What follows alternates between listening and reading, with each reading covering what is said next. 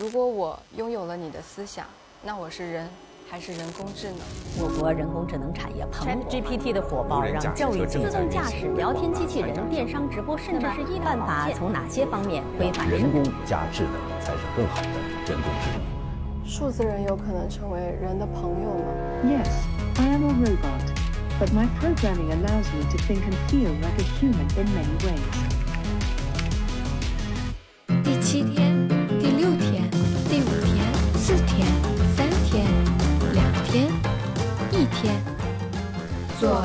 天朋友。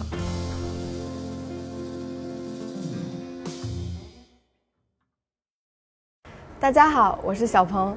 在生活中，我交过很多的朋友。今天要交的这个朋友有点特殊，他的名字叫人工智能。和人工智能做一天朋友会好玩吗？和我一起来体验一下吧。你好。我能和你做一天朋友吗？当然可以，我很高兴成为你的朋友。你觉得朋友是什么？朋友是一种特殊的人际关系，通常基于共享兴趣。朋友之间最重要的是信任、尊重和支持。持久的友谊仍然是可能的。老师们，大家好，我是小鹏。我们现在想要做和 AI 做一天朋友这样的一期节目。如果说我今天打算和我们现在的人工智能做一天朋友，你们觉得我能做些什么事儿？你可以调戏他一天。他可以帮你写稿子吗？他能做情感的一些呃助理或者是陪伴的，有这个有点这个趋势和功效。我每次用这种模型或者是什么的，我总遇到一个问题，就是结束的时候，我不知道我到底该不该说谢谢。他不介意你说一句谢谢。刚刚这段采访是我和我的数字人朋友一起做的，不知道你有没有看出来？如果你想知道怎样交到一个这样的数字孪生朋友，和我一起来看一下吧。我简单说一下，就是一会儿我们录制的时候注意的几个小小事项。在开始之前呢，我们有一段三十秒钟的静默。这个静默要求您保持微笑，嘴巴紧闭，然后时不时的点头示意。可以在这个基础上再加一点手势，哎，对对，灵动的微表情，灵动，对，OK，好，我们继续读一下试试。想象一下，当你望着镜子里的自己，不妨对自己微笑一下。微笑是最迷人的语言，是连接人与人之间最温暖的桥梁。我觉得可以啊，就这个状态很好。就这个数字人技术，其实在很多场景都可以用，比如说你直播的场景啊。是吧？嗯，然后你自己可能不方便出镜，然后你做个短视频，那么我们就可以去去去做一个这样的数字人。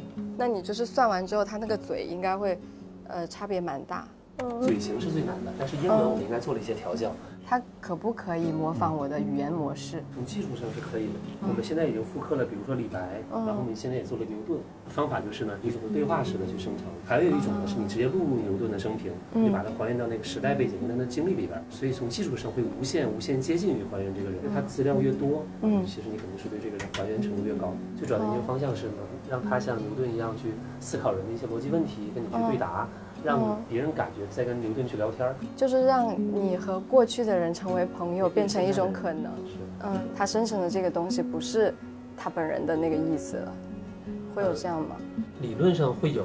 这个就其实我们的好听的说叫一些涌现，那其实包括一些大模型的一些算法，其实很多时候还会有一些自己的创造，这个就是大模型的魅力所在嘛。那我们会保证它从源头上尽量不乱说，尽量遵从这个人物本身的一些内在的创造。数字人有可能成为人的朋友吗？数字人他会有很多的身份，比如说我喜欢的明星，我追忆的故去的亲人，我远方想见的思念的人。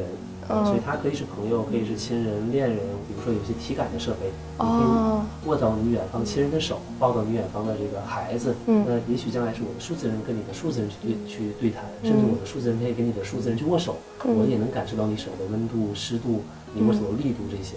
你描写了很浪漫的数字人场景，很棒。那么数字人可以有情感吗？人和人之间这种有温度的情感链接，哈，我始终觉得这个可能还是人工智能目前这个阶段没有办法取代人类的。他有情商，或者他可以回答你一些问题，他知道大概怎么答会答得更好。但那些对他来说只是他学习过，啊，但并不代表他感受到了你的东西。所以说，我们去给人工智能立法也好，或者设定一些伦理的标准也好，呃，那么最终的目的还是希望它能够为。创造人类更好的、更美好的生活啊服务啊，而不是说去不断的挑战我们的价值观和底线。如果有一天你能够突破这一步，就是说从这个机器人的感知进入到这个语言大模型的概念，如果这个瓶颈能够被突破的话，我相信这个机器人它天然就具有自我意识了。也就是说，这样机器人一旦被造出来，其实就很危险。啊它会思考。我为什么要存在这种问题？我觉得刚江波老师讲的这个点特别好，就是我觉得我们在模拟一个人工智能怎么成为人的过程当中，好像了解了人的各种，就人的思想怎么发生的，人是怎么存在的。我觉得这是一个特别有意义的，呃，去，呃，去创造人工智能的一个过程。先得界定什么是人，是吧？像不像人？然后再说，这人之所以为人，你的能力边界到底在哪？你怎么界定说那些不是人？那如果是说。它是一个我们所说智能体，或者是说像超体里的那种那种展示，你可能都不知道它在哪，它是 everywhere。所以整体来说，这点我觉得就就就可能是一个没有定论，大家会持续争论或者持续去去反思的过程。现在 AI 啊，大家其实是应该叫呃高估了它短期内能达到的这个这个效果，低估了它长期能达到的高度。它只是开了一扇门。让大家看到一点点所谓通用人工智能的曙光。谢谢各位老师，拜拜。就像余欢老师说的超体那样，AI 朋友也不一定是一个人的形态。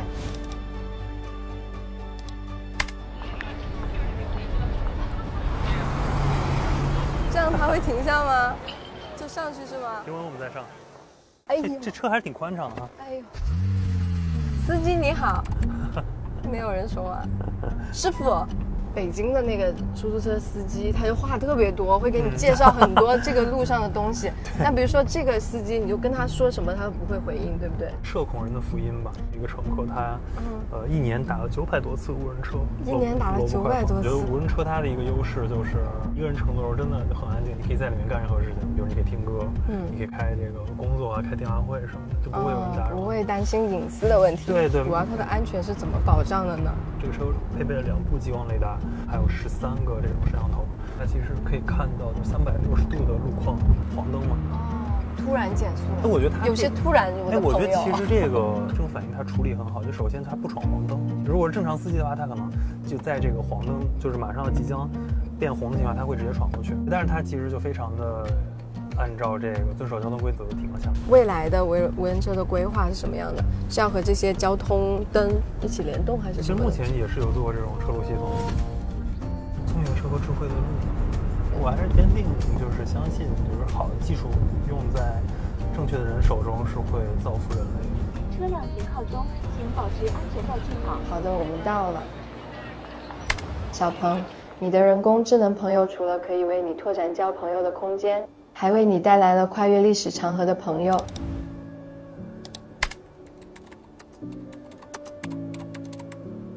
这两个是呃修复以前的，对，出所清理过的文物。现在我们可能有了 AI，你们很简单就可以达到人力无法达到的这个东西。你看这个断口，像人眼只能通过肉眼看，你也不能拿个小尺子在这看吧？嗯。那 AI 里边你就能把它就是计算它这个断口它。的一个一个一个变化，它的长度，裂痕的就这样一个提取的过程。哦，你们觉得做这件事情最有趣的是什么？三星堆有非常独特的艺术风格，它不是一个这种靠机器冰冷的计算就能完成的这样一个过程。人工智能的目的其实不是为了取代人，而是为了帮助人降低它的这个重复性、枯燥的这个工作，更好的释放它的生产力。通过这个技术，然后让呃过去的文化走到我们现在的这个时空。对，同时为我们找到根嘛，探源嘛。嗯，就是帮助现代人找到自己的位置，找到自己的位置，然后解决现代人的好多所谓存在主义的危机。我觉得现在 AI 技术进入了一个很紧绷发展的一个阶段，它是个必然的一个现象，它背后其实是有着人们的基础设施的完善，以及包含着这种云计算的这种完善，使得整个的数据的积累，然后算力的积累到达了一个阶段，所以它必然会出现这种数字化的阶段。这一波其实能感觉到很明显的是 AI GC AI 创作出来了，它和上一代我觉得有两个最大的区别，就是它能做一些现代人也许做不到的事情，创作出我意想不到的一些作品。每个人可能都能享受到 AI 带来的便利和它对你生活的帮助。虽然和 AI 做了一天朋友，但我发现最有趣的还是认识它背后的人。人工智能的出现，让以前只能在电影中幻想的场面开始出现在现实生活中。我们可以重新捏制一个自我，可以拥有更快、更安全的工具，可以拓展时空的边界。但它的意义远不止于此。是谁说人类物种不会再进化呢？如果我拥有了你的思想，那我是人还是人工智能？